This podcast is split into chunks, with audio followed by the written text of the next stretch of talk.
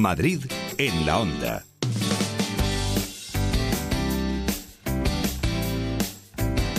Llega el momento en el que Pepa G hace verdaderos esfuerzos porque todos estemos eh, muy, pero que muy bien. O sea, que no pasemos de los treinta y tantos, al menos en la Eh, apariencia. bueno, bueno, tampoco es eso, ¿eh? que no hay que volverse loco con esto de cuidarse, todo lo contrario. Pero mantenernos saludables, eso sí, ¿eh? llegar a viejóvenes en buen estado de salud para poder seguir haciendo todo lo que nos gusta hacer. Viejóvenes. Viejóvenes, qué- claro, y, y no tener que estar postrados en una, bueno, en una cama y ese tipo de cosas que se Ahí ven. estoy yo, ¿no? En ese segmento. ¿En lo de la cama o en lo del... Ah, en lo del viejoven, sí. No, la cama yo... De vez en cuando sabes. sales, sí. cuando te Eh, obligan. La utilizo mm, Ay, para un par de cosas. Eh, sí, ya, ya lo sé. Bueno, que mm, vamos al lío o qué. Si es que me picas. Ay, cómo se estropean los cuerpos. Ya ¿Qué es lo que tiene cumplir años? Bueno, peores son las consecuencias, Paco, de Mm. no cumplirlos. Exacto. Bueno, aunque estamos en estos meses en los que los centros de estética y de medicina estética no dan abasto con los tratamientos corporales, muchas, porque suelen ser ellas, estáis preguntando por qué se produce la flacidez en la cara y cómo se puede corregir. Así que vamos al tema.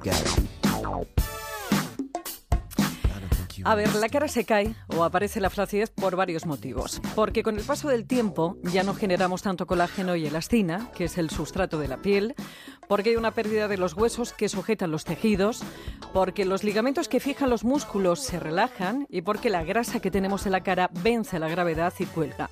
Todo esto ocurre alrededor de los 40 años y las mujeres lo llevamos, créeme, fatal. No a todos nos afecta igual. La gente con sobrepeso tiene menos flacidez en la cara y también una piel grasa cae menos que una seca. El doctor Vicente Beltrán es dermatólogo, especialista en alergias, máster en medicina estética y compañero, compañero porque es autor del blog del periódico La Razón, de la ética a la estética. Eh, se nos cae la cara no solamente por la piel, se nos cae la cara por la grasa que, que desciende, se nos cae la cara por eh, el músculo que se elonga y se nos cae la cara por eh, el hueso que, digamos, se compacta, se embebe un poquito, entonces no da los volúmenes necesarios. O sea, primero la alimentación, que debe ser equilibrado con respecto a la edad. Y segundo, pues unos micronutrientes, como puede ser silicio, colágeno, magnesio y un complejo vitamínico que debe de estar adecuado pues, para la regeneración de esas células. Pues eso, una alimentación adecuada a nuestra edad y sin prescindir de ningún macronutriente. Digo esto porque una dieta solamente de ensaladas y frutas o vegetariana no es tan buena como parece, ya que la piel necesita proteínas para crear los ladrillos que la sostengan. Y luego están, como decía el doctor, los micronutrientes, con esa suplementación de colágeno, silicio, magnesio y vitamina C. Vitamina C que potencia la síntesis del colágeno. Vitamina C de liberación sostenida, como te explicaba hace unos días, para que no eliminándola. Todo esto es a modo de prevención y mantenimiento, porque cuando la flacidez ya ha hecho de las suyas, hay que ir además con otras armas. Muchos tratamientos, desde un, un lipofilling, que es una, una lipotransportación de grasa, a distintos tipos de productos, y como pueden ser los hialurónicos, las hidroxiapatitas, eh, que a distintos niveles, a distintas profundidades, harán su efecto. Eh, tratamientos muy suaves, como pueden ser la producción de calor a través de la radiofrecuencia, la tratan ahora hay un, hay un tratamiento que está muy de moda, que es el, que son los ultrasonidos focalizados, que van un poquito más profundo, que van desde la superficie hasta la profundidad. Porque, como dice el doctor Vicente Beltrán, hay que tratar la flacidez desde todos los planos. Músculo, hueso, grasa y estimulación de la dermis para regenerar esa piel. Donde más se nota que se nos ha caído la cara es, como no, en el óvalo facial. Su forma se pierde porque precisamente la grasa cae y con ella la piel.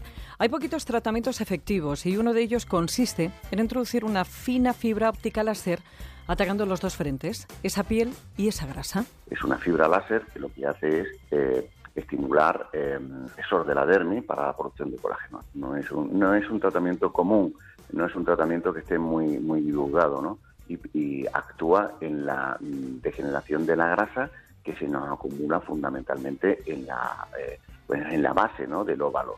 Entonces, esa, esa grasa nos deforma la cara. Pues, eh, nosotros eh, degeneramos esa grasa y la eliminamos sin la extracción.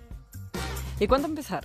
¿Cuándo funcionan estos tratamientos y en qué casos? Bueno, pues yo siempre digo que hay una edad para empezar y una, y una edad donde ya no hace nada. Es decir, cuando uno tiene un descolgamiento excesivo, pues entonces tenemos que tratar otro tipo de tratamiento. Corrige, pero también previene el descolgamiento, porque pues yo siempre digo lo mismo, ¿no? Cuando me dice, doctor, ¿y este tratamiento es, es definitivo? Digo, es definitivo si usted no me cumple ni un año más, claro.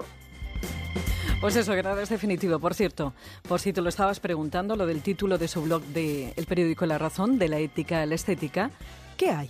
De la ética a la estética hay una cosa que se llama profesionalidad. Pues eso, busca siempre esa profesionalidad y no escatimes en este tipo de tratamientos que, aunque no son invasivos, pueden ser peligrosos en manos inexpertas. Y otra cosa, ten expectativas siempre reales. No le pidas a la medicina estética los resultados de la cirugía porque te autoengañas. Y recuerda que en esto del anti-aging es fundamental la prevención por dos motivos: por estar bien y por la salud de nuestro bolsillo. Está mejor que nunca, ya nada le hace daño y miente cuando dice que tiene treinta y tantos. Está mejor que nunca, ya nada le hace daño. Y miente cuando dice. Bueno, ya me lo he apuntado todo, Pepa. Para... Vamos a empezar a hacer los dos combinados. E efectivamente, efectivamente. Oye, de todas formas, ¿sí? lo de. Volviendo al asunto este que has sacado tú de la cama, Pero hay bueno. que procurar. Hay que, no, no, escucha, escucha. Hay que, te voy a hablar de una de las mm, vertientes eh, para las que yo utilizo la cama, que es para dormir. Y, y mm, me recuerda José Luis que dormir poco y mal es de personas mayores. Y es verdad. Es verdad, es verdad. Claro, porque, con la edad uno empieza a dormir peor. Eh, sí, y- pero es y un tema de melatonina, menos. es un tema, es un tema complejo, es como los Es adolescentes, sí. Y los adolescentes también son más vespertinos. Muchas veces nos quejamos porque nuestros niños adolescentes es que se acuestan a las mil y no es una cuestión porque ellos quieran por gusto. Mm. Un día, si quieres, lo, te lo cuento con, con datos porque es muy curioso cómo ellos eh, empiezan la melatonina a funcionarles más tarde. Y Ya. por eso, y las personas mayores también. Que tienes un Twitter, lo sabes, que es arroba treinta y tantos onda C con un 1 al final para cualquier sugerencia o consulta, un correo que es treinta y tantos arroba onda cero punto es. Para volver a escucharlo, recuperar algunos anteriores en onda cero punto es barra treinta y tantos. Y tienes también más información en el blog treinta y tantos que encuentras en Celebrities de Antena 3 Televisión. Está mejor que nunca, ya nada le hace daño. Y miente cuando dice tiene treinta y tantos.